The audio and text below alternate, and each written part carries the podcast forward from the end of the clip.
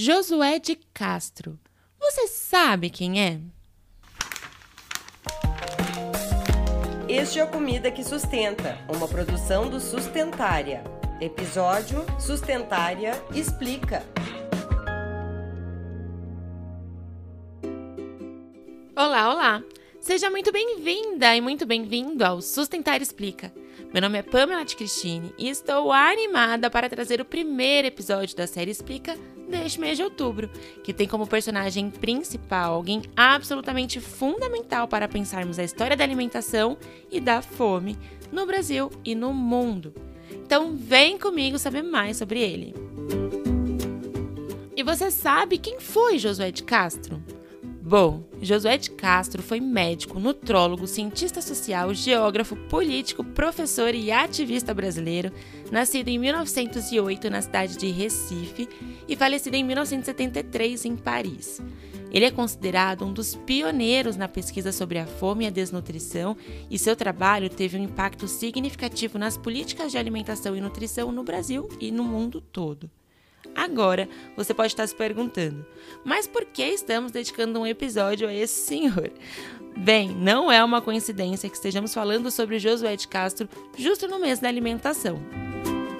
Quando mencionamos Josué de Castro, é comum que logo nos venha à mente uma de suas obras mais emblemáticas, Geografia da Fome, que foi lançado em 1946.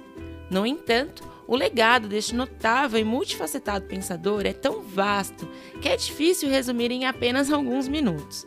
A obra Geografia da Fome não apenas evidenciou as situações de fome e desnutrição no Brasil, mas também lançou luz sobre as realidades em diferentes partes do mundo.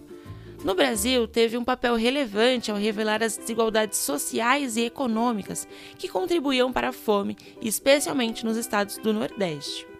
Josué de Castro enfatizava que a fome não era um problema natural, ou seja, não decorria de condições naturais, mas sim das ações humanas, escolhas e políticas econômicas implementadas nos países. Ele ressaltava que a fome não era causada pela escassez de recursos naturais, mas sim uma questão de distribuição desigual de alimentos e recursos, além das decisões políticas que afetam o acesso das pessoas à alimentação adequada. Essa perspectiva enfatiza a responsabilidade dos governos e das políticas econômicas na luta contra a fome. Ela destacava que, por meio de ações adequadas, políticas justas e medidas de apoio à segurança alimentar, seria possível mitigar e até erradicar a fome. O trabalho e engajamento de Josué de Castro foram cruciais para a criação de políticas de alimentação e nutrição, com esforços para combater a desnutrição e garantir a alimentação adequada para todos os brasileiros.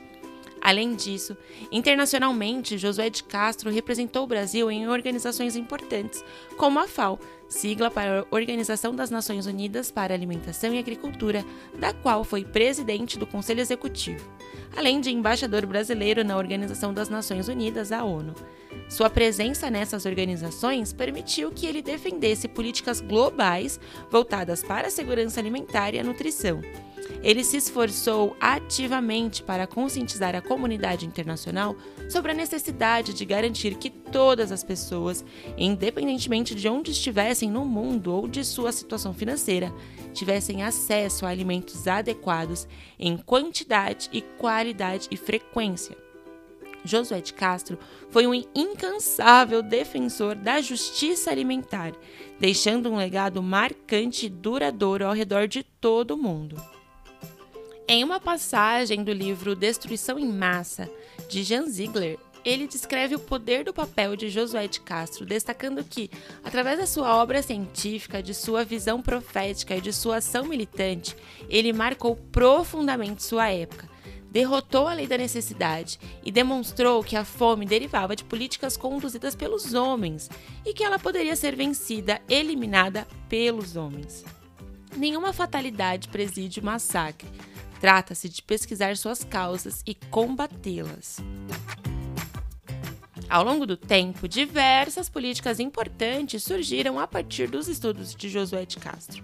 Por exemplo, políticas de segurança alimentar e nutricional, o Programa Nacional de Alimentação Escolar, conhecido como PNAE, a promoção da reforma agrária e a inclusão de questões da fome na agenda internacional. De acordo com a pesquisadora Annelise Pinheiro, Josué de Castro também se destacou por incorporar o aspecto nutricional como um indicador de qualidade na alimentação e nutrição. Ele identificou que a causa da fome não se restringe apenas à quantidade de proteínas e calorias ingeridas diariamente, apontando a deficiência de micronutrientes como ferro e vitamina A como marcadores biológicos daquilo que ele denominou como fome oculta, ou seja, deficiências que nem sempre aparecem explícitas em marcadores de peso e altura, por exemplo, mas que também causam danos ao desenvolvimento e o funcionamento do corpo humano no médio e longo prazo. No entanto, é importante considerar que naquela época a sociedade brasileira era predominantemente rural e a formalização da força de trabalho estava principalmente centrada nas áreas urbanas. Isso limitava a capacidade das famílias de atenderem às suas necessidades alimentares, mesmo com esse novo entendimento nutricional. Portanto, Josué de Castro também enfatizou a importância da reforma agrária como uma estratégia para o Brasil, dado seu vasto território.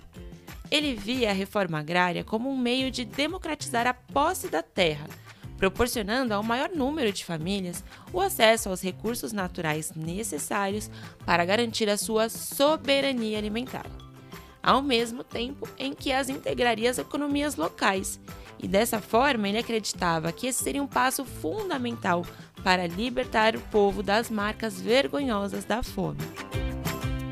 Josué de Castro foi pioneiro em compreender e representar a fome, tema central de seu trabalho, como um fenômeno complexo e multifacetado.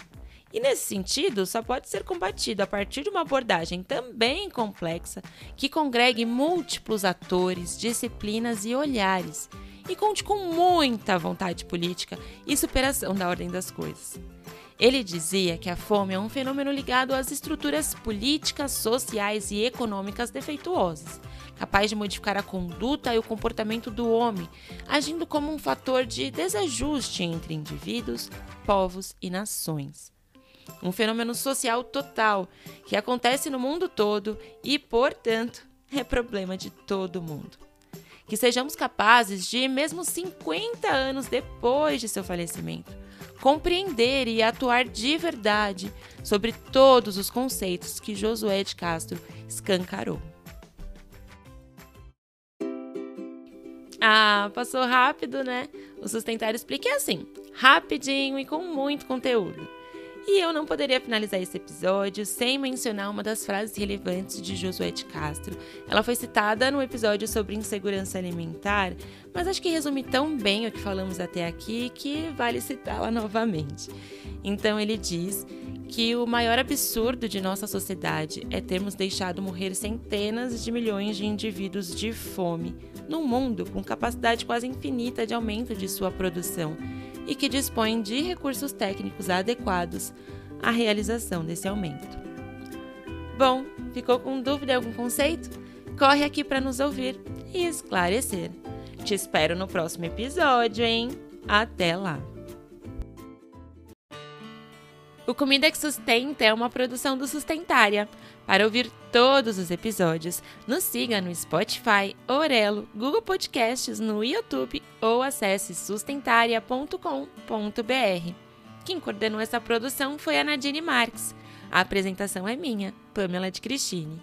O apoio à pauta, roteiro e pesquisa foram de Patrícia Mello, Nadine Marques, Mariana Raziueta e Pamela de Cristine. A edição foi de Mariana Ting e as trilhas sonoras de sonoplastia de Daniela Viana e Fernando Curai. Os materiais de divulgação são de Clarissa Taguchi e Catarina Cruz.